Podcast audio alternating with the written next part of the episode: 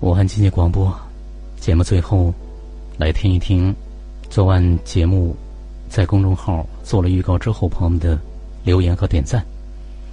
一共有八位朋友留言，点赞数最高的是阿鹏，其次是 F 和陈巧平。阿鹏说，在这种时候让你去懂这个男人很难的，很痛苦。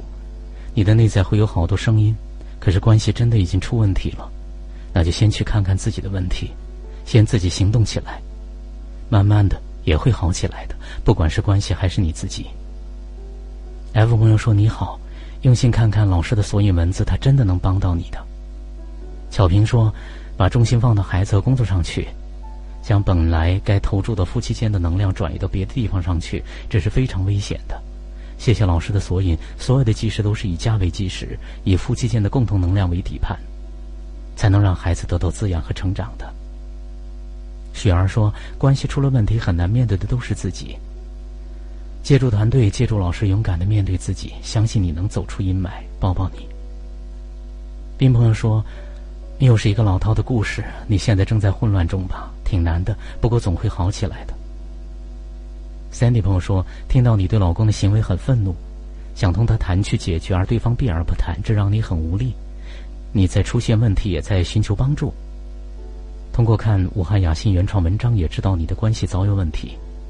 在对于这段婚姻要不要继续，你也有自己的考量。还是多看看老师的索引吧，已经告诉了婚姻的起点是我们。可爱多朋友说，关系出了问题，可以借助问题去看到自己，去看关系里面的自己和对方。